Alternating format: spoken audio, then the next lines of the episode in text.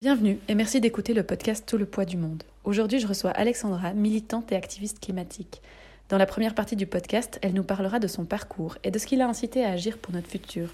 En deuxième partie, nous parlerons d'écoféminisme, un courant de pensée qui allie pensée féministe et écologiste. Pour mettre en contexte, ce courant philosophique trouve des similitudes entre les systèmes de domination et d'oppression des femmes par les hommes et les systèmes de surexploitation de la nature par les humains.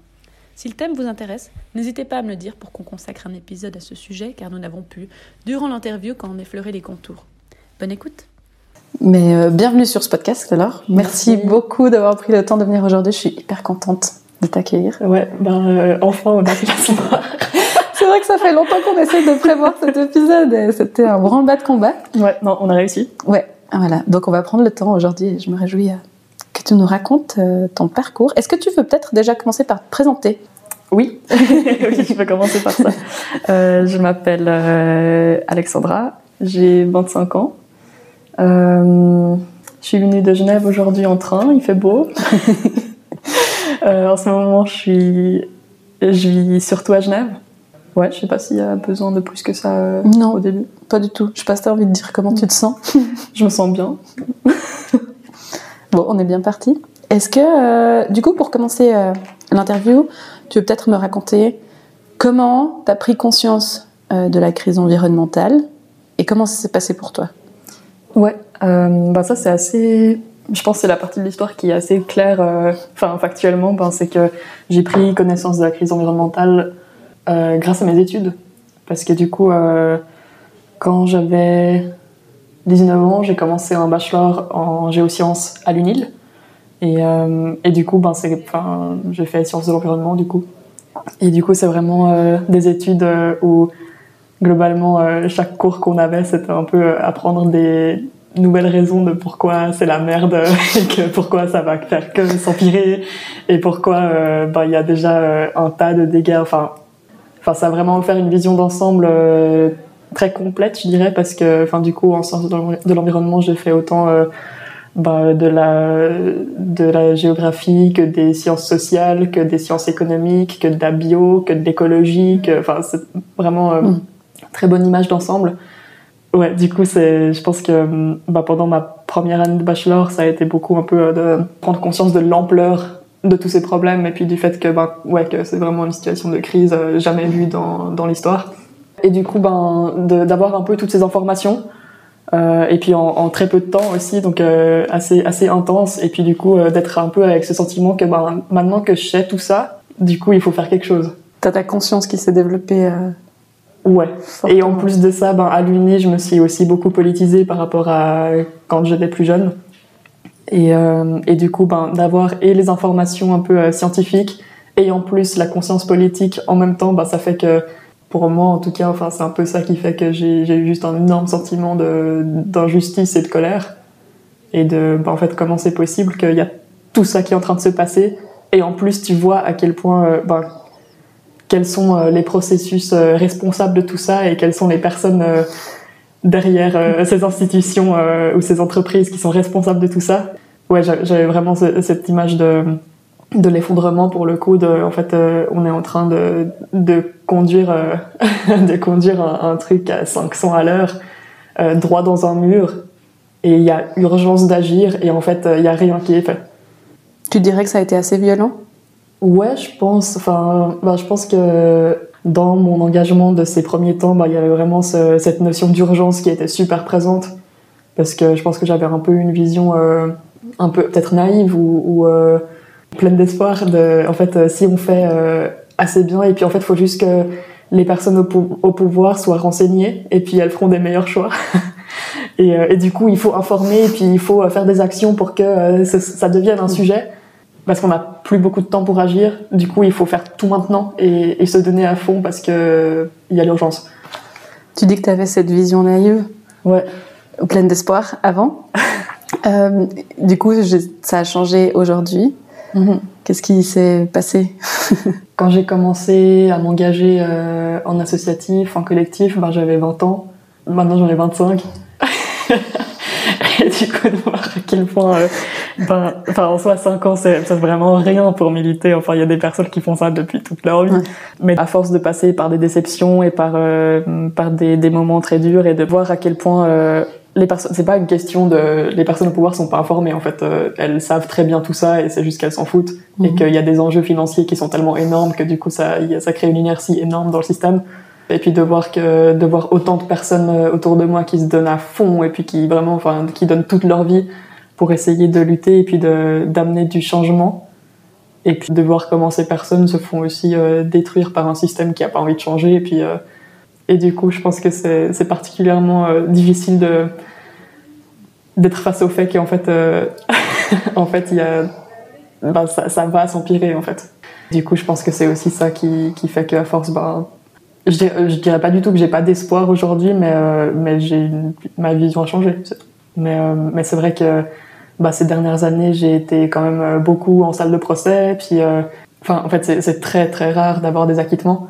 Et du coup, c'est un peu de se retrouver procès après procès face à l'absurdité de d'avoir des gens en face qui, en fait, t'entends dans ce qu'ils disent qu'ils ont ils comprennent pas vraiment ce qui se passe, qu'ils sortent euh, des arguments qui, enfin, qui sont vraiment euh, absurdes, de, je sais pas, de mauvaise foi ou juste d'ignorance.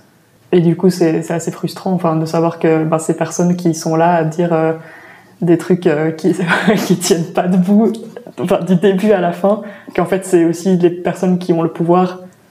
Donc non, je pense que beaucoup de frustration aussi, mm. aussi par ça.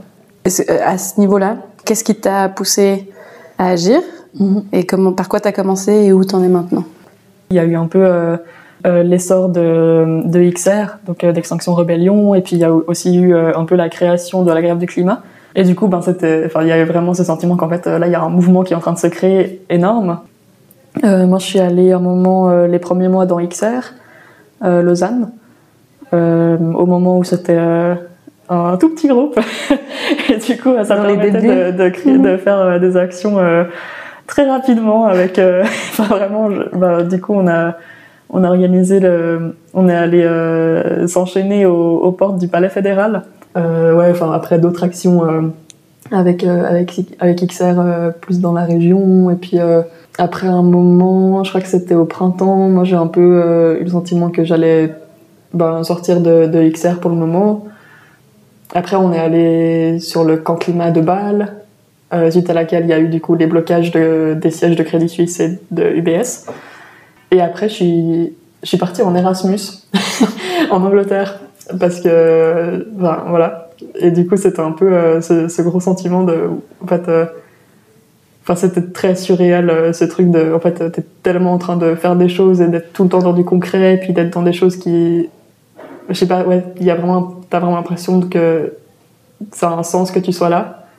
Et puis euh, après, ben, j'ai un peu été rattrapée par euh, ah ben en fait euh, c'est vrai que je m'étais inscrite pour partir en Erasmus et que ça c'est un peu genre une, une, vie passée qui revient genre se rappeler à moi. Et mais du coup je me sentais vraiment à des à des galaxies de de, de repartir, enfin faire finir mon bachelor en fait et puis faire ma troisième en Angleterre alors que c'était vraiment ben une uni où j'étais qui, qui, était top euh, pour faire les études que je faisais et puis enfin où de plein de points de vue c'était genre ah ben trop bien en fait euh, je suis vraiment j'ai toute, toute ma vie est, est nickel mais en fait j'avais le sentiment que là en fait il y a rien qui va et puis euh, puis vraiment tout est absurde et ça fait pas de sens et puis puis du coup je, déménage en Angleterre en septembre alors que c'est le moment où il y a les procès pour pour Crédit Suisse de l'automne d'avant, que j'ai le sentiment de vraiment juste lâcher tous mes potes euh, au moment où, où il y aurait besoin que je sois là. Enfin ouais, du coup beaucoup de, de doutes euh, de mon côté qui allaient dans ce sens. Après je pense que je suis aussi euh, une personne qui est très... je sais pas, genre parfois je peux être trop catégorique dans mes opinions. Genre je vois que dans le monde universitaire il y a ça comme, comme défaut et du coup, je vais vraiment rejeter tout le truc. Et du coup, j'ai arrêté mes études. Ah, du coup, t'as arrêté Du coup, j'ai arrêté mes études. Parce que enfin, et je pense que ça, c'est un peu euh, peut-être un défaut que j'ai aussi de parfois, ben, si un truc, euh, si je me dis qu'un truc est pas en accord avec mes convictions, ben, je peux pas, je peux plus y participer. et du coup je me barre. Alors que je pense que ça parfois, enfin ça, ça Oh wow. servirait aussi de d'être plus dans la nuance, mais euh, mais je sais pas en fait, je ressentais vraiment ça comme une trahison euh, de ma part. Et euh, du coup, je pense que là, ça m'a, enfin ouais, je, me- je me sentais juste super hypocrite en fait d'être un peu en train de critiquer ce système et puis en même temps bah, de voir à quel point j'en profitais aussi. Quand je suis rentrée, du coup, j'ai, je me suis remise dans certains collectifs pour euh, participer à des actions, pour euh, organiser des actions. Et après, ben, en été, j'ai un peu pris la décision que là, je, en fait, euh, fallait quand même que je finisse mon bachelor parce que c'était trop bête en fait de, de laisser tomber alors qu'il me restait bah, quelques modules à peine et qu'en soi, bah, c'était quand même des études qui me plaisaient et puis puis il y avait pire quoi. Enfin voilà, je Mhm. pouvais au moins euh, finir ça et puis ensuite voir. Et du coup, j'ai un peu décidé que bon, par là, j'ai faut vraiment que, enfin, je prends une année pour finir mon bachelor et puis du coup, je mets de côté euh, euh, le militantisme. Mhm. Du coup, j'avais un peu pris cette décision de me concentrer sur mes études. euh, que quelques semaines après, ben, j'ai appris que il y avait une ZAD qui est en train d'être organisée. Oui, Juste. bah, du coup, ça, ça m'a quand même pris pas mal de temps et puis ça a été un moment très marquant aussi. Jusqu'à ce que, ben, je crois que c'était euh, courant euh, décembre, je me décide qu'en fait, non, là, j'avais prévu de, finir mon bachelor. Là, je suis en train de passer ma vie sur la ZAD, que toute ma tête, elle est prise à ça, que tout mon cœur, il est là-dedans. Après, je pense que j'ai, enfin, un peu fidèle à moi-même, ben, je, voyais aussi que, en fait, c'est pas parce que t'es, t'es euh, anarcha libertaire qu'il n'y a plus de d'abus de pouvoir ou de relations de pouvoir entre les gens et euh, du coup ben j'ai un peu fait non en fait euh, je pars Ok. Ok. du coup il y avait un peu certaines frustrations euh, Oui. enfin ben, en fait de voir que c'est un c'est aussi un lieu enfin c'est c'est un lieu génial mais c'est pas un lieu parfait loin de là et du coup je pense que sur le moment j'étais un peu j'étais un peu frustrée de certaines choses et puis en même temps ben, je me suis un peu rappelé que à la base ben j'avais pas du tout prévu de faire ça et qu'il faut vraiment que je finisse euh, Mon bachelor. mon bachelor et que je trouve un travail pour payer euh, pour mon loyer et puis que je fasse cette chose-là. Euh, du coup, je suis rentrée chez moi. et puis, ben, grosse, grosse culpabilité, puis vraiment sentiment d'hypocrisie. De, en fait, je suis là à vivre sur une ZAD, mais en fait, euh, le reste du temps, ben, j'ai quand même euh, ma coloc où je peux retourner, où je peux prendre une douche chaude, où je peux laver mes habits, et puis euh, me reposer un coup avant de repartir euh, vivre sur ZAD. Et du coup, je ressentais beaucoup d'hypocrisie vis-à-vis de, enfin ouais, dans comment euh, d'avoir ces privilèges-là, alors que c'est en même temps, ben, enfin, je sais pas, je me sentais pas en accord avec moi-même. Mhm. Du coup, j'ai fini mon bachelor. Puis, euh, je sais pas, je crois que je- j'avais besoin de prendre de la distance. Bah, de voir en fait autant de personnes autour de moi qui allaient pas bien, qui étaient soit en burn-out, soit en décrochage, enfin qui avaient quitté leurs études aussi pour pouvoir seulement se donner au militantisme, puis de voir bah, ce que ça fait à un mouvement, et puis de, de voir, euh, au-delà d'un mouvement, bah, de voir ce que ça fait à des amis euh, qui sont des personnes trop super et, et tellement bienveillantes, et, et, euh, puis de les voir détruites. Du coup, c'était, ouais, je, je me demandais, enfin, j'avais beaucoup de questions un peu liées à ça sur, ben, en fait, pourquoi est-ce qu'on lutte et puis comment est-ce que, enfin, avec quels moy- quels moyens on se donne et à quel point est-ce que, est-ce qu'on a vraiment des, outils qui sont utiles ou est-ce qu'on se sent juste complètement dépassé par plein de situations qui nous arrivent et de quelle manière nos luttes nous nourrissent ou est-ce qu'elles nous nourrissent? Et euh, du coup, ben, je crois que j'avais beaucoup euh, un peu le, le sentiment qu'elle nous nourrissait pas vraiment.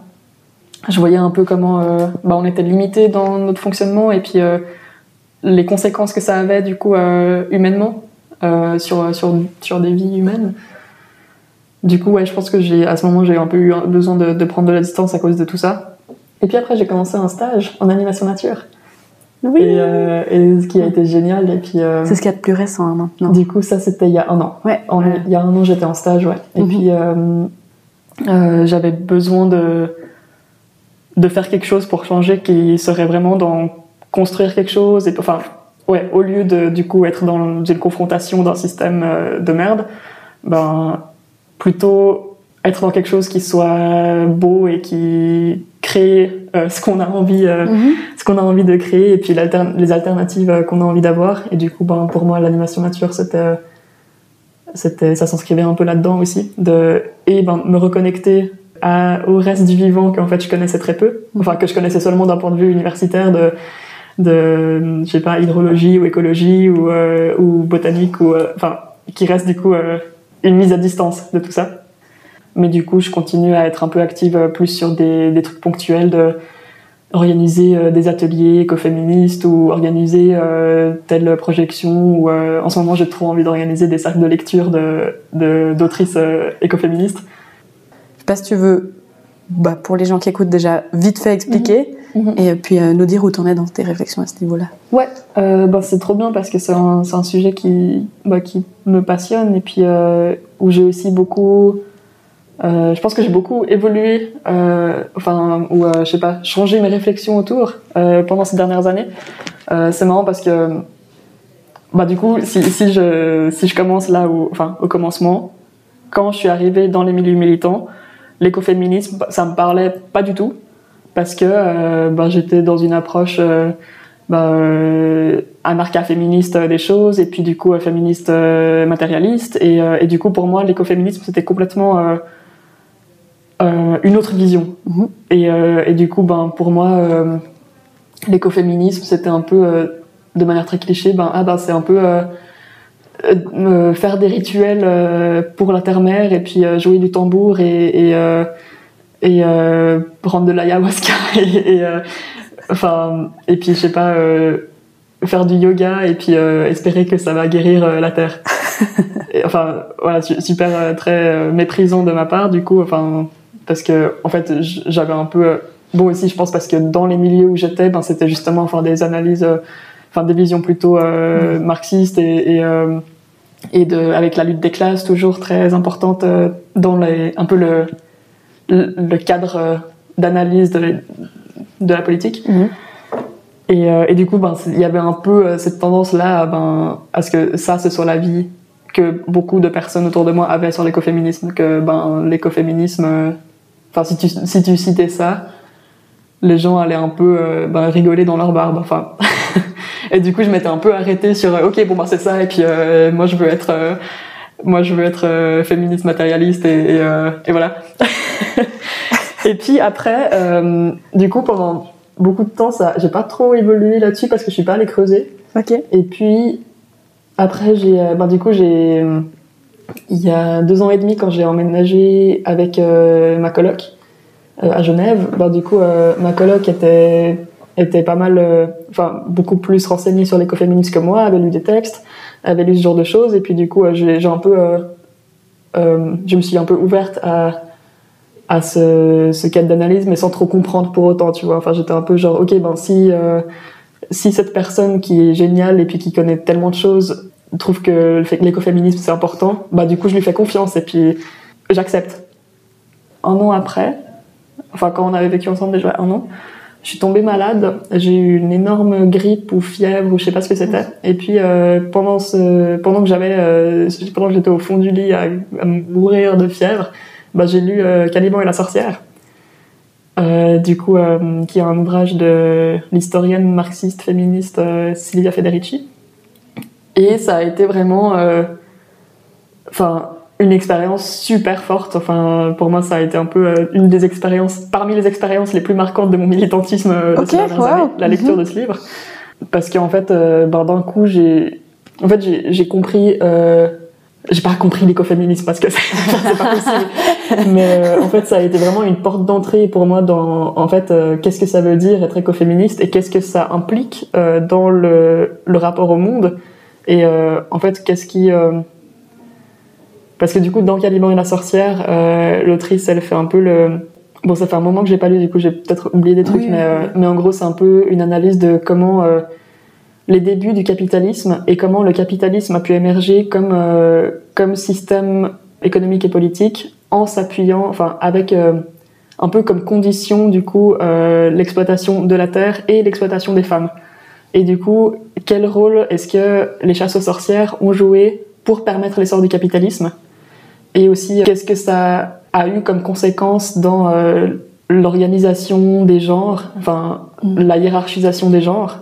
Et puis aussi, euh, qu'est-ce que ça a eu comme conséquence dans euh, le dénigrement de certaines formes de savoir et de compétences et euh, certaines formes de, de rapport au monde. Ben, je pense que pour moi, ça a vraiment été une porte d'entrée parce que c'était genre, pour moi, un peu légitimiser l'approche écoféministe euh, en la conciliant avec. Ben, en fait, tu peux être écoféministe et avoir une, une analyse matérialiste des rapports de pouvoir. Tu peux, du coup, avoir une spiritualité et puis en même temps être anarcha-féministe. Enfin, ça a vraiment un peu concilié plein de, de côtés de moi-même. Et euh, ça m'a aussi, ben, du coup, euh, permis de déconstruire énormément de choses, comme, euh, ben, en fait, par rapport à la spiritualité, typiquement, parce que ben, j'avais vraiment rien. parce que je viens pas d'une famille spécialement croyante. Enfin, j'ai pas. Moi, j'avais pas vraiment de spiritualité à moi, ou en tout cas pas que je conscientisais. Mhm. Et du coup, en fait, là, ça m'a un peu donné noir sur blanc, ben, les, tout le processus historique à comment on en est arrivé à une sorte de dogme de euh, la raison et euh, de la raison telle que prouvée par les sciences. Et en fait, j'avais juste jamais vu ça comme ça. Et du coup, euh, voilà, enfin, gros, gros déclic. Déclic. Mhm. Et du coup, ouais, en fait, c'est depuis, ben, du coup, ça c'était il, y a quelques années, il y a deux ans. du coup, en fait, tout ce que j'ai pu faire ou lire ou les réflexions que j'ai pu avoir, ben en fait avec l'écoféminisme, ben, il y a un peu tellement plus de choses qui font du sens et puis euh, je crois que du coup j'arrive à appréhender certaines choses euh, d'une manière que j'avais pas avant parce qu'il me manquait un peu ce truc de enfin dans ma vision actuellement ben, c'est vraiment une certaine forme de rapport au monde qui a été promu par le capitalisme. Et du coup euh, ben justement enfin d'où cette déconnexion euh, à la terre enfin déconnexion euh, au reste du vivant enfin déconnexion entre nous à nous-mêmes en fait.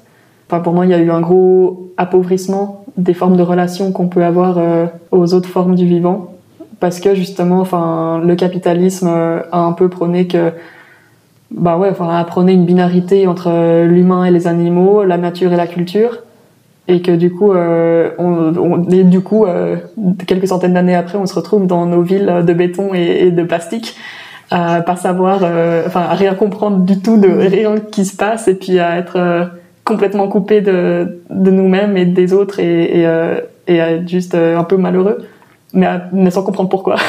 Mhm. Ouais, je pense qu'en ce moment, ben, dans, et professionnellement et dans mon militantisme, ben, il y a vraiment le fait de recréer et puis retrouver une connexion à la vie qui, qui est fondamentale pour moi. Comment, comment ça se passe concrètement, ça, actuellement? Ben, Je pense que pour moi, c'est. Enfin, Personnellement, ben, j'essaye d'être beaucoup dehors, de, euh, quand j'ai l'occasion ben, de, de, dormir dehors. Ben, par exemple, il y a quelques années, ben, j'étais aussi beaucoup dehors, mais j'étais, par exemple, euh, ben, j'habitais euh, tout près du bord du Rhône à Genève, et du coup, euh, je sortais beaucoup courir au bord du Rhône, et puis je mettais ma musique, et puis j'allais faire mes kilomètres, tout ça. Et du coup, maintenant, ben, c'est justement des, des trucs que j'évite parce que enfin, je vais essayer de plutôt plutôt que d'aller courir, ben, je vais juste me poser dans le jardin de la maison où j'habite ou bien euh, de me poser euh, au bord d'une rivière et puis juste d'observer et puis d'être d'essayer de prendre conscience de toutes les manières de tous ces biais qu'on a qu'on a en fait qu'on nous a inculqués de ou en fait même quand t'aimes la nature bah tu vas quand même la voir un peu comme une ressource que ce soit une ressource pour aller te ressourcer dedans ou en tout cas quelque chose d'objectif. Je trouve c'est difficile à décrire mais à titre d'exemple, ben, il y a quelques jours, j'ai eu un peu une espèce de monstre déclic de nouveau sur mes propres biais, sur, euh, parce que du coup, je suis en train de, créer un atelier euh, euh, écoféminisme. Et du coup, j'étais en train de prendre des notes, et puis j'étais là, ah ouais, du coup, pour défendre tel habitat. Et là, j'ai eu le truc de, attends, mais en fait, habitat, ça veut rien dire. En fait, un habitat, c'est juste, nous, on voit ça comme un habitat où, pareil, on parle d'environnement, parce qu'on voit pas qu'en fait c'est plein d'êtres vivants, c'est que ce soit des végétaux ou des insectes ou des animaux ou des mousses ou des lichens, ben en fait, et puis ou même tout cela c'est des individus, ben en fait c'est c'est pas un habitat, c'est des habitants et des habitantes. Et du coup j'étais là oh, waouh en fait euh, je croyais que j'avais progressé dans ma dans ma réflexion et puis en fait je me retrouve encore à avoir des biais comme ça dont on se rend pas compte. Et puis ben, je sais pas moi j'ai fait sciences de l'environnement.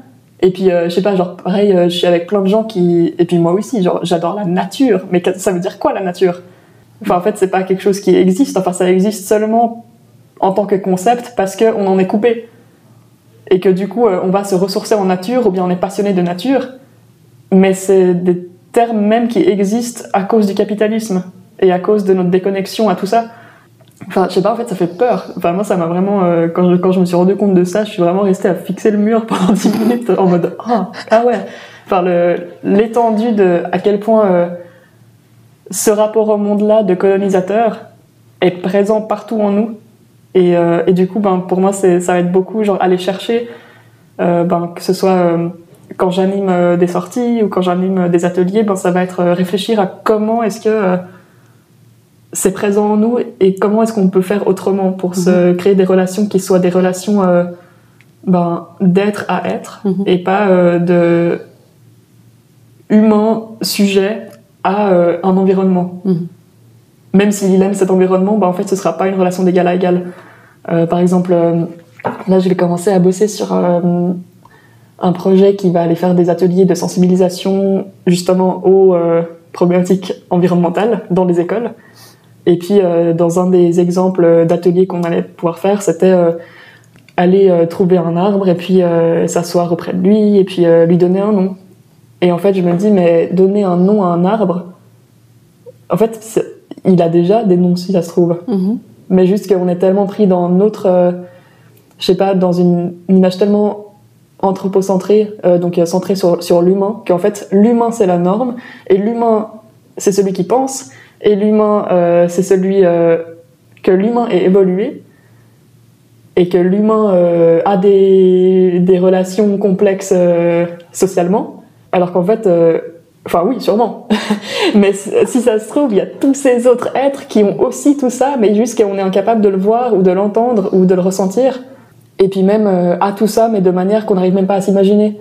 Et du coup, moi, je trouve, enfin, j'aimerais bien faire un truc où, plutôt que d'aller nommer un arbre parce qu'on l'aime bien, imaginez c'est quoi des prénoms d'arbres. Comment il pourrait déjà s'appeler euh, Comment est-ce que un, un, arbre pourrait nous nommer Et du coup, imaginez, enfin, qu'est-ce que ça représente en termes de sortir de notre propre perspective Parce que je trouve que c'est vraiment ça qui est important. Euh, sortir un moment de nous-mêmes et puis imaginer comment euh, comment quelqu'un d'autre sent le monde et que ce quelqu'un d'autre puisse être bah, une limace ou euh, un chêne ou un, blaireau ou, euh, ou, un lichen qui pousse sur le, le chêne euh, ou un réseau de mycélium qui communique. C'est juste tellement riche tout ce qu'il y a à imaginer là-dedans parce que justement ça veut dire que toutes les, tout ce qu'on sent, tout ce qu'on croit être figé et puis ça c'est universel et puis ça c'est comme ça. Bah, en fait non et puis ouais c'est quoi c'est quoi des prénoms d'arbres? C'est quoi qu'est-ce qui est beau pour un arbre? Et est-ce que c'est différent pour différents types d'arbres? Bien sûr. En fait, une forêt, c'est plein d'individus et c'est plein d'habitants et d'habitantes. Et puis, euh, je sais pas, retrouver euh, en nous-mêmes qu'est-ce qui, qu'est-ce qui vient pas de nous, qu'est-ce qui vient d'un système de pensée qui a fait tellement de mal et qui a créé tellement de souffrance. Et euh, de quelle manière est-ce que on pourrait construire quelque chose d'autre qui soit ouais, où, on sort, où on sort un moment de nous-mêmes et puis euh, du coup on, on, essaye de créer une vraie empathie, une, vraie compassion pour les autres dans toutes leurs différences et, et de voir qu'en fait euh, il y a des différences mais on est aussi euh, très pareil. La semaine passée, j'ai lu un super beau livre qui s'appelle Les Printemps sauvages de Duna Lou, qui est une autrice que je connaissais pas encore. Et puis c'est un livre qui est tellement beau et du coup qui pour moi est totalement écoféministe dans son approche parce que du coup ça raconte euh, l'histoire de d'une fille et de sa mère qui partent euh, qui partent voyager en fait. Enfin qui décident un jour de partir de chez elle pour fuir euh, la souffrance qu'il y avait eu et puis qui partent sur les routes pendant des années. Et puis c'est juste tellement beau. Enfin après c'est voilà c'est vraiment un texte super poétique. Et puis à un moment ça parle de cette fille, elle est, elle est devenue une, une, femme adulte et puis elle décide de se séparer de sa mère et puis elle décide de, ben voilà, enfin, chacune va continuer son chemin, mais que maintenant elles ont besoin de temps euh, chacune pour re-être euh, autre chose que fille et mère. Mm-hmm. Et puis du coup, la fille, elle va, euh, elle se retrouve dans un collectif qui est en train de, et puis elle se retrouve à, à créer un projet d'écolieu avec ce collectif et puis à partir, bah, trouver un terrain au milieu d'une forêt avec un groupe et puis, puis à créer enfin ouais bah, un, lieu euh, vivant et de partage et d'amour et, euh, ouais c'est vraiment un texte qui m'a trop touché Enfin, aussi parce qu'en ce moment, ben, euh, j'ai un peu des, des projets d'écolieux et de ce genre de choses Mhm. avec, euh, avec des amis. Je sais pas du tout, enfin, on en est encore très au début, donc, euh, donc voilà, mais, mais du coup, c'est, enfin, encore plus, c'est quelque chose qui fait tellement écho. Et je sais pas, la manière dont il décrit, que ce soit euh, les, plantes, les plantes, les insectes, les animaux, l'eau, euh, ouais, euh, être dehors, c'est, oh, c'est, c'est trop beau. Et du coup, c'est cool euh, d'avoir parfois ben, aussi des choses qui, qui sont juste de la beauté. Parce que je trouve que ça, ça me manque. Ouais. Incroyable. Merci. Mais je crois que c'est un peu. Il y avait ce sujet de la famille. Euh, ouais, je pense que bah, en soi, je me sens euh, soutenue par ma famille. Après, c'est vrai que je viens. Par exemple, mes parents sont pas vraiment militants euh, dans le sens où moi je l'entends, parce qu'ils ont fait. euh, ben, ils, ont, ils ont travaillé dans des institutions internationales toute leur vie. Enfin, je sais pas, c'est un peu difficile parce que. Parce que bah, il y a certaines choses où on se retrouve très bien et où je me sens très soutenue. Et puis, euh, bah, je sais pas, les deux sont déjà venus euh, assister à des procès. Mais, euh, mais du coup, un peu sur les questions euh, climat et, et un peu droit humain de base, ben là, très bien. Mais après, c'est vrai que ben, moi, je je crois pas du tout en la voie institutionnelle. Et du coup, parfois, je me sens un peu triste pour eux parce que j'ai l'impression que du coup, ce à quoi ils, enfin, ce, ce qu'ils ont essayé de faire toute leur vie, ben, en fait, c'est, moi, c'est juste pas quelque chose auquel je crois. Mhm. Et enfin, en soi, très bien, mais, mais du coup, ça fait juste qu'il y a certaines choses que je peux pas, ben, je peux pas, et puis peut-être c'est pas grave, en fait, de partager avec eux. Enfin, c'est pas avec eux que, ouais, que ce sera les discussions euh, sur l'anarchaféminisme et le polyamour et, et, euh, et ce genre de choses. Bon, en plus, après, il y a, il y a une de mes petites sœurs avec qui on a beaucoup partagé là-dessus, en fait. Mhm. Et puis qui est déjà venue euh, il y a un an, on avait organisé une résidence euh, artiviste euh, écoféministe avec euh, ma coloc et puis une autre amie. Et du coup, il y a ma sœur qui est venue au week-end et puis qui a amené une amie. Et puis, enfin, du coup, ça m'a fait trop plaisir en fait de pouvoir partager ça avec elle. Surtout que c'est ma, ma petite sœur qui a 6 ans de moins que moi. Et du coup, je suis un peu en train de découvrir que, waouh, en fait, c'est en train de devenir une adulte tellement stylée. Et puis après, je pense qu'avec mes parents, ben, c'est un peu. Il y a peut-être aussi un écart générationnel où, euh, quand eux ils étaient jeunes, c'était beaucoup des questions euh, syndicales et, et ce genre de choses. Et, et du coup, eux, ils ont été là-dedans. Et puis, notre génération, on a aussi d'autres préoccupations qui arrivent et, et qui seront euh, propres à, à notre contexte. Puis, enfin, du moment qu'il y a un soutien, en fait, t'as pas besoin de tout comprendre. Alors, merci beaucoup d'être venu témoigner. C'était vraiment super intéressant. trop cool. Et puis peut-être une prochaine fois pour, euh, pour voir comment ça a évolué depuis. Ouais, trop bien. Merci. Merci à toi.